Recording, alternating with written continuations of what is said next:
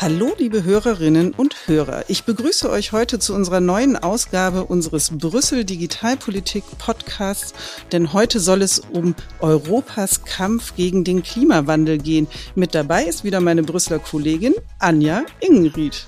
Genau, und auch von mir ein herzliches Hallo aus Europas Hauptstadt. Und bevor wir gleich die Europapolitikerin Alexander Gese hier bei uns im Podcast begrüßen, werfen wir einen Blick auf die Situation heute. Was finden wir vor den russischen Angriffskrieg in der Ukraine, der Europa die Probleme seiner Abhängigkeit in Sachen Energie überdeutlich vor Augen geführt hat. Die Angst geht um vor kalten Wohnungen beziehungsweise exorbitanten Energiepreisen im Winter. Und wie ernst die Lage ist, zeigt, dass ausgerechnet ein grüner Minister, nämlich Robert Habeck, nun Atommeiler länger am Netz lassen muss, um die Energiesicherheit im kommenden Winter zu gewährleisten. Trotzdem ist klar, die Zukunft gehört den erneuerbaren Energien. Das sieht auch Kommissionspräsidentin Ursula von der Leyen so. Bis zum Ende des Jahrzehnts soll Europa mindestens 40 Prozent des gesamten Energiebedarfs aus erneuerbaren Quellen decken. Dieses Ziel gehört zum Green Deal, dem politischen Leuchtturmprojekt der Kommissionspräsidentin. Das Ziel lautet Klimaneutralität für die gesamte EU bis 2050. Es geht also um eine grundlegende Transformation der Wirtschaft und jede Menge Gesetze vom Aus für den Verbrennungsmotor auf den Straßen über Effizienzvorgaben für Rechenzentren bis hin zu einem Recht auf Reparatur, damit Smartphones nicht so schnell weggeworfen und ersetzt werden. Auf der Bundesdelegiertenkonferenz der Grünen in diesen Tagen in Bonn sorgen Energiepolitik und Green Deal in jedem Fall für hitzige Diskussionen. Deshalb ist heute die Bonner Europaabgeordnete Alexandra Giese zu Gast bei uns. Sie ist eine der führenden Digitalexpertinnen im Europaparlament und hat gerade beim Digital Services Act maßgeblich mit dafür gesorgt, dass große Tech-Konzerne mehr Verantwortung für Online-Inhalte übernehmen müssen. Beim Parteitag wird jetzt ein Leitantrag von ihr zur Rolle der Digitalisierung für die grüne Transformation diskutiert. Herzlich willkommen, Alexandra Giesen. Guten Tag und vielen Dank für die Einladung. Der Grünen Parteitag in diesen Tagen in Bonn findet ja in absoluten Krisenzeiten statt. Bundeswirtschaftsminister Robert Habeck muss sich auf kritische Fragen einstellen, unter anderem in Sachen Energie Preisbremse. Frau Gese, würden Sie mit Robert Habeck gerade den Job tauschen wollen? Ich bin sehr froh, dass Robert Habeck gerade Bundeswirtschaftsminister ist. Das können Sie mir glauben. In jedem Sinne, ich würde, glaube ich, in diesem Moment nicht tauschen. Und ich finde, er macht unter diesen extrem herausfordernden Umständen einen wirklich guten Job. Und ich bin ihm sehr dankbar dafür. In der Tat glaube ich, äh, dass man sowohl in Berlin wie in Brüssel gerade genug Krisenbewältigungskompetenzen braucht. Die EU hat ihren Mitgliedstaaten ja auch einiges ins Pflichtenheft geschrieben, um die Energiekrise zu bewältigen. Dazu zählt etwa eine Senkung des Gesamtstromverbrauchs um mindestens zehn Prozent bis zum Frühjahr kommenden Jahres. Mit welchen Einschränkungen, Frau Gese, müssen wir denn nun alle rechnen? Ich glaube, wir müssen nicht mit Einschränkungen rechnen, aber wir können viele Dinge sehr viel klüger machen. Ähm, was zum Beispiel die Steuerung von Energieverbräuchen in Gebäuden angeht, das kann man deutlich klüger anlegen. Oder man kann mal drüber nachdenken, ob man, äh, wenn man zum Beispiel Videos streamt, ob es immer die höchste Auflösung sein muss oder ob man nicht auch eine mittlere Auflösung nehmen kann. Das allein würde schon Energie sparen. Wir haben, glaube ich, sehr viele kluge Ideen. Wir müssen sie nur jetzt wirklich sehr, sehr konsequent auch anwenden und entsprechende Anreize dafür setzen. Nun spielt die Digitalisierung bei diesen Diskussionen um Energie- und CO2-Einsparungen natürlich auch immer wieder eine Rolle. Studien sprechen davon, dass 15 Prozent Treibhausgasreduktion durch digitale Lösungen und Infrastruktur in anderen Sektoren, ne, von smarten Fabrik bis zum autonomen Fahren eben eingespart werden können. Kommen wir jetzt mal zu Ihrem Grünen Parteitag. Sie haben ja einen Leitantrag eingebracht, der die Rolle der Digitalisierung für die grüne Wende ins Visier nimmt, möchte ich mal sagen, ähm, wird dieses sogenannte Enabling-Potenzial der Digitalisierung Ihrer Meinung nach denn ausreichend genutzt? Leider gar nicht. Das ist eben das Problem, dass es zwar diese Studien gibt, dass es aber konkret dieses Potenzial überhaupt nicht ausgeschöpft wird. Tatsache ist im Moment, dass die EKT-Branche weltweit zwei bis vier Prozent aller Treibhausgase verursacht. Das muss man sich mal vor Augen führen. Das ist mindestens so viel, wenn nicht mehr, als äh, Deutschlands Anteil daran. Ja, der Anteil eines so starken Industrielandes wie Deutschland. Das bedeutet, dass die IKT-Branche enorm viel Strom verbraucht, Tendenz sehr, sehr klar steigend, während wir in anderen allen Sektoren Einsparungen realisieren und realisieren müssen, haben wir hier noch einen Anstieg. Wir haben ein Problem mit dem Ressourcenverbrauch. Ähm, das gilt nicht nur für seltene Erden aus Konfliktgebieten, sondern auch für wertvolle Metalle. Und ich glaube, mit all diesen Ressourcen müssen wir viel, viel besser haushalten. Das ist der eine Teil. Der andere Teil ist dafür zu sorgen, dass eben dieses Potenzial zur Einsparung, zum Beispiel in smarten Fabriken, jetzt endlich genutzt wird. Und dafür müssen natürlich auch Benchmarks und auch Standards gesetzt werden. Das ist gerade mein Problem mit der Politik der Europäischen Kommission. Die Europäische Kommission spricht ja immer von der sogenannten Twin Transition. Das ist einmal der Kampf gegen den Klimawandel durch eine komplette Modernisierung unserer Wirtschaft, also der sogenannte Green Deal, den Sie schon genannt haben. Und auf der anderen Seite ist es die Digitalgesetzgebung. Da sind in erster Linie drei große Gesetze zu nennen. Eins ist der Digital Services Act, also die Regulierung der digitalen Plattform. Das zweite ist der AI Act, also das neue Gesetz zur Regulierung von künstlicher Intelligenz. Und das dritte ist der Data Act. Wie gehen wir in Europa mit unseren Daten um? Das Problem ist, dass diese beiden Politiken bisher nicht miteinander verzahnt sind. Das heißt, wir verzichten auf enormes Potenzial. Und was wir jetzt tun müssen, ist die Digitalisierung konsequent auf Nachhaltigkeit und auf Klimaschutz auszurichten. Und das haben wir bisher noch nicht getan. Können Sie dafür ein paar Beispiele nennen, was denn nötig wäre, auf das, was schon auf den Weg gebracht wurde? Durch die EU kommen wir auch gleich zu sprechen, aber ähm, dieser Punkt ist ja sehr spannend. Was würden Sie denn im Data Act, der ja zum Beispiel gerade noch verhandelt wird auf europäischer Ebene, gerne sehen, was Nachhaltigkeitskriterien angeht? Ja, ich glaube, der Data Act hat natürlich auch einen, einen Abstraktionsgrad, dass man da nicht sehr konkrete Maßnahmen reinschreiben würde. Aber was wir eben brauchen, ist Transparenz. Also zum Beispiel müssen Rechenzentren, muss man da ganz klar in der Lage sein zu messen, was wird da eigentlich verbraucht und wofür. Und das sind ja nicht nur die Rechenzentren. Was ich erwarte, ist, dass auch gerade von den ganz großen Unternehmen, also ich denke da an, an Google, an Meta zum Beispiel, an Amazon, dass wir da Daten bekommen über die Energie- und Ressourcenverbräuche was verbrauchen zum Beispiel soziale Netzwerke? Wir wissen das gar nicht wirklich. Denn wir müssen ja auch in Europa dafür sorgen, dass Unternehmen, die mit diesen Ressourcen besser umgehen und gerade auch Digitalunternehmen, die also Lösungen entwickeln, die weniger Strom fressen, die weniger Ressourcen fressen, sich auf diesem Markt auch gut behaupten können. Und im Moment sehen wir, dass dieser Digitalmarkt oder die, der Markt der Digitalunternehmen sehr stark von Monopolen geprägt ist. Das heißt, wenn wir in Europa eine erfolgreiche Digitalwirtschaft haben wollen, dann sollten wir ganz klar auf nachhaltige Unternehmen setzen und denen wiederum über Vergleichbarkeit, über Standards die Möglichkeit bieten, sich da besonders hervorzutun, sich da besonders auszuzeichnen. Und dann kann man zum Beispiel sagen, in der öffentlichen Beschaffung wird bevorzugt bei solchen Unternehmen eingekauft, die eben klimafreundliche Digitalprodukte und Digitaldienstleistungen anbieten können. Das ist aber noch ein, ein langer Weg, weil erstmal braucht man Vergleichbarkeit, man braucht Zugriff auf die Daten, man braucht Transparenz und dann braucht man klare, klare Standards. Und sowas kann man zum Beispiel in den AI Act aufnehmen, ähm, dass man sagt, es muss Transparenz geben über den Energieverbrauch. Wir wissen, dass bestimmte gerade große KI-Tools, also Instrumente künstlicher Intelligenz unter Umständen extrem viel Energie verbrauchen. Es gibt aber innovativere Lösungen, die datensparsamer arbeiten und deswegen einen viel geringeren Energieverbrauch haben. Und man muss dafür sorgen, dass solche Produkte sich auf dem Markt dann auch wirklich durchsetzen können. Was ist mit steuerlichen Maßnahmen eventuell, um auch das Konsumverhalten eventuell zu beeinflussen?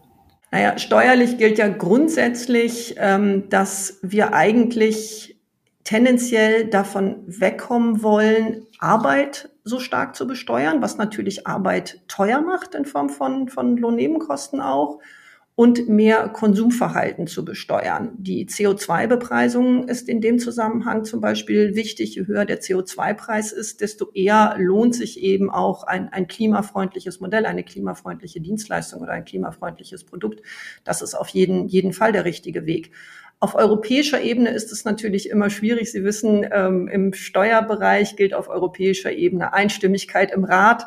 Das heißt, zu sagen, wir wollen eine europäische Steuer dafür, ähm, heißt halt oft, das Ganze bis auf den St. Nimmerleinstag hinauszuschieben. Da brauchen wir, glaube ich, eher einen deutschen Ansatz. Die öffentliche Hand könnte dabei sicher auch eine Rolle spielen, denke ich, bei Procurement und ähnlichen Dingen, oder? Genau, die öffentliche Hand spielte eine ganz, ganz starke Rolle als Vorbild, aber eben auch als großer, großer Kunde, der dafür sorgen kann, dass Digitalunternehmen oder Unternehmen, die digitale Dienstleistungen im Allgemeinen anbieten, die auf Klimafreundlichkeit und auf Nachhaltigkeit achten, bessere Chancen haben. Um das aber wirklich verankern zu können, muss man eben auch eine gewisse Vergleichbarkeit zwischen diesen Dienstleistungen sicherstellen. Es ist ja nicht so einfach wie bei einem Produkt. Man muss ja schon genau wissen, wie definiert man Nachhaltigkeit, äh, wie hoch ist der Stromverbrauch, was passiert dann auch ähm, mit dem induzierten Konsum bei den Menschen, die dieses Produkt oder diese Dienstleistung dann benutzen. Wird da auch ein höherer Stromverbrauch ausgelöst oder nicht? Das ist also gar nicht so ganz einfach. Und da sehe ich eben genau die Europäische Union in der Pflicht, dass sie jetzt erstmal Transparenzvorschriften erarbeitet, damit wir überhaupt mal Zugriff auf diese Daten bekommen. Die Wissenschaft klagt ja darüber, man, man weiß halt auch gar nicht, wie hoch der, der Strom- oder Ressourcenverbrauch vieler Dienstleistungen ist. Das ist schwer nachzuvollziehen. Wir brauchen da erstmal Transparenz und dann kann man eben Standards und Benchmarkings erarbeiten und die wiederum kann man dann als Grundlage benutzen für Mindeststandards oder eben auch ähm, für Punktesysteme in der öffentlichen Beschaffung. Ja, und an solchen Standards in der Tat arbeitet die EU ja gerade. Es soll zum Beispiel eine Art Nachhaltigkeitsregister äh, geben für Rechenzentren ab 2024 mit strengen Kriterien. Interessanterweise entfällt aber im Grunde der Löwenanteil der, der CO2-Emissionen im IKT-Sektor nicht, wie man denken könnte, auf Rechenzentren und Netze, sondern auf Geräte, also deren Herstellung, Benutzung und Entsorgung. Smartphones, Tablets, Laptops, Sie alle sind unsere ständigen Begleiter, aber eben auch zu oft noch Wegwerfprodukte oder ungenutzte Ressourcen, weil Altgeräte in irgendwelchen Schubladen schlummern. Wie will die EU das denn ändern? Es soll ja jetzt der ähm, digitale Produktpass zum Beispiel kommen, dass man Informationen äh, abspeichern kann über die Nachhaltigkeit von Produkten und das erhöht natürlich enorm die Vergleichbarkeit zum Beispiel. Weiterhin soll es klare Recyclingvorschriften geben im Rahmen der Kreislaufwirtschaft, denn das Ziel muss natürlich sein, dass wir überhaupt nichts mehr wegwerfen und dann aus anderen Kontinenten unter Umständen importieren müssen, wie es jetzt ist, unter schwierigen Voraussetzungen. Und wir haben ja gerade gesehen, was das auch bedeutet, wenn man sich abhängig macht von bestimmten Ländern. Ähm, das heißt, wir müssen eigentlich dahin kommen, dass wir alles das, was jetzt in unseren Geräten drinsteckt, gerade in unseren Smartphones, auch wirklich komplett wieder nutzen können. Und dafür braucht es natürlich dann auch ökonomische Anreize, damit sich das auch wirklich lohnt. Weil heute ist es ja zum Teil so, dass die Arbeitskraft, die nötig ist, um Wertstoffe wieder nutzbar zu machen, teurer ist, als sie einfach neu zu kaufen und die bestehenden Wertstoffe wegzuwerfen. Und das muss man natürlich schleunigst ändern. Da hat die EU ja auch einiges in der Pipeline. Es bezieht sich aber alles nur auf Produkte. Und neuere Studien sagen ja, die Produkte sind ein wichtiger Teil, also die physischen Geräte. Aber was fast noch relevanter ist, sind eben die Dienstleistungen, das heißt die Software. Und da haben wir bisher einfach noch gar nichts. Wir haben noch keine Gliederung für Software, wir haben noch keine Analysesysteme, wie man das eigentlich ähm, berechnen kann. Und wir haben eben auch keine Standards, wie man zum Beispiel soziale Netzwerke, also große Dienstleistungsangebote bewerten kann. Also es gibt Anbieter, die das machen für sich, äh, Webbrowser zum Beispiel, die sagen, wir berechnen das so und so und bei uns kommt das und das raus. Aber es gibt eben keine Standards, die dann dazu führen, die das vergleichbar machen und damit die Wahl eines Webbrowsers eben auch nach Nachhaltigkeitskriterien auf Seiten der Verbraucherinnen, der Nutzerinnen erfolgen kann. Dafür gibt es keinen Standard. Das heißt, jedes Unternehmen, das dann irgendeine Bewertung seiner eigenen Dienstleistung macht, macht es nach relativ willkürlichen Kriterien. Und für diese Vergleichbarkeit müsste die EU jetzt sorgen. Sie haben ja schon ein schönes äh, Stichwort genannt, von dem ja immer wieder zu hören aus äh, Kreislaufwirtschaft. Ich habe jetzt verstanden, die Software muss eigentlich mitgedacht werden bei diesem Kreislaufgedanken.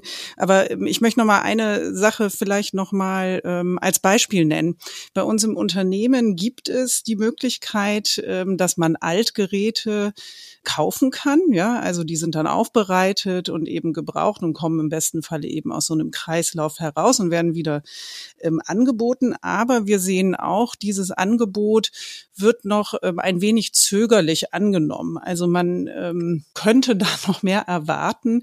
Ähm, heißt ja auch, der Verbraucher muss sich möglicherweise ja auch an solche Dinge gewöhnen. Denn nur so kann ja auch ein Green Deal beim Verbraucher letztlich ankommen und auch zum Erfolg werden. Haben Sie den Eindruck, dass sich da was ändert? Ja, habe ich. Das sehe ich viel positiver. Ähm, ich bin ja auch, auch Mutter von, ähm, ja, nicht, mittlerweile sind es keine Kinder mehr, äh, sondern junge Studierende. Und da sehe ich eigentlich die Tendenz in der jungen Generation, dass zum Beispiel Kleidung fast nur noch gebraucht gekauft wird. Ich glaube, da hat es ein enormes Umdenken gegeben in den letzten Jahren. Gerade junge Menschen kaufen sehr, sehr gerne gebrauchte Kleidung und ich glaube, sie würden auch viel mehr gebrauchte Geräte kaufen, wenn es mehr Angebot gäbe. Deswegen ist es eben so wichtig, dass wir auf Recyceln setzen, aber eben, wie Sie sagen, auf Reparatur auch. Und im Moment ist es ja zum Teil noch wirklich schwierig, Geräte reparieren zu lassen. Gerade neue Geräte, wenn da mal der Bildschirm kaputt geht und es ist nicht das absolute Standardgerät, kann man oft das Ersatzteil gar nicht mehr nachkaufen oder die Reparatur ist so teuer, dass es sich nicht lohnt. Und da setzt die EU ja auch, auch gerade jetzt an. Also das Recht auf Reparatur zum Beispiel ist ganz wichtig. Im physischen Bereich, das bedeutet natürlich wiederum bei Software das Recht auf Updates, auf Sicherheitsupdates, das mindestens zehn Jahre lang gewährt werden muss. Denn wie viele Geräte, wie viele wertvolle, gut funktionierende Geräte werden nicht mehr benutzt, weil man dafür keine Sicherheitsupdates mehr bekommt? Das gehört alles zusammen, aber in der jungen Generation sehe ich das Update und ich glaube, wenn wir dafür wirklich einen guten gesetzlichen Rahmen haben, vernünftige Preise eben gerade auch im Reparaturbereich, dann kann das eine ganz neue Tendenz werden. Ich glaube schon, dass die, die Verbraucherinnen und Verbraucher da mitgehen. Ich würde gerne noch auf eine Frage zu sprechen kommen, die Sie eben äh, genannt haben, nämlich den Ausblick auf die Zukunft. Und da haben Sie äh, sehr richtig gesagt, dass äh, die Tendenz, was den ähm, ökologischen Footprint des IKT-Sektors angeht, eher nach oben geht. Denn das Datenwachstum ist enorm. Ähm, verschiedene Studien haben verschiedene Zahlen, aber man kann von rund 30 Prozent pro Jahr ausgehen. Das ist eine Menge. Und bisher hat die Branche äh, doch relativ gut geschafft, die negativen Umwelteffekte dieses Anstiegs durch Effizienzgewinne wettzumachen oder auszugleichen. Ähm, auch die Telekom mit ihrer Netze deutlich effizienter gemacht mit äh, einem Übergang und massiven Investitionen in Glasfaser und 5G, die eben nach jetziger Erkenntnis gerade mit mit der ja, Blick auf steigende Datenraten als effizienteste Netzgeneration gelten.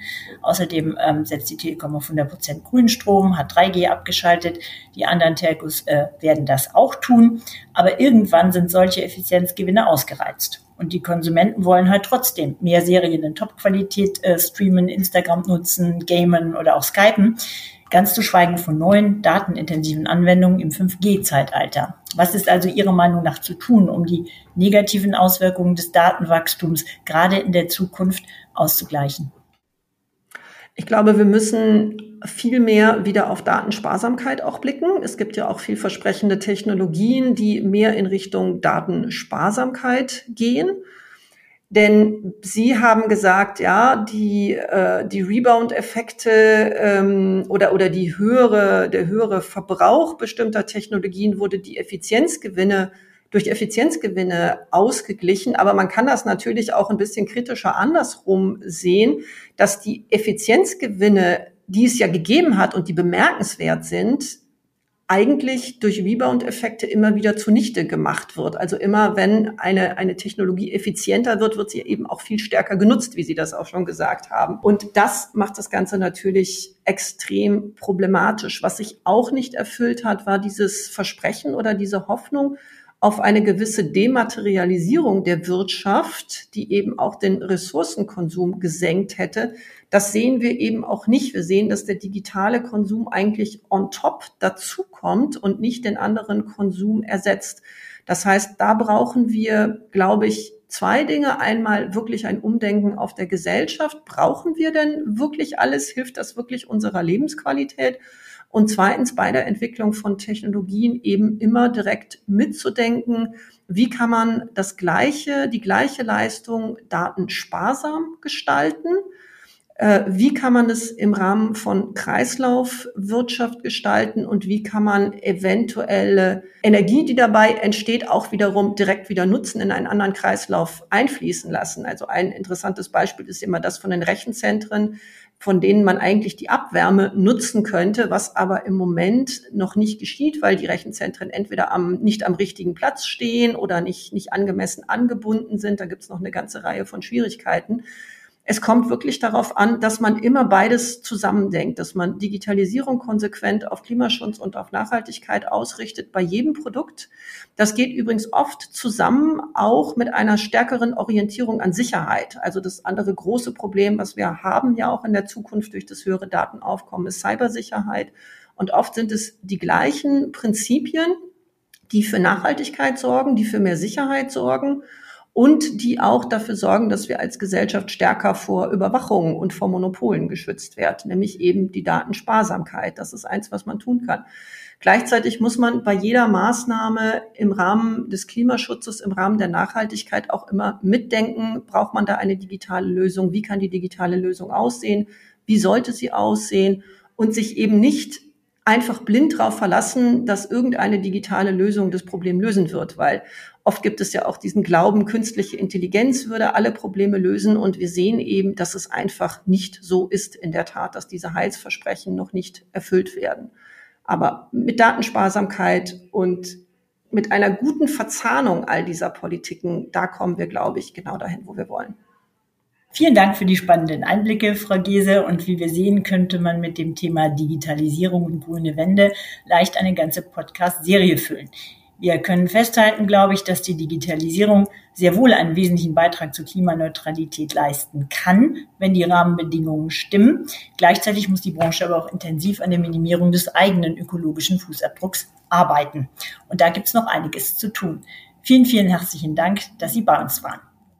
Danke für die Einladung. Ja, und danke auch von mir und auch danke allen Zuhörerinnen und Zuhörern fürs Dabeisein. Schreibt uns, wenn ihr Ideen, Anregungen, Themen habt, die wir im Brüssel Podcast aufgreifen sollten. Die Adresse lautet podcast.telekom.de. Tschüss und bis zum nächsten Mal, sagen Sandra Rohrbach und Anja Engenried.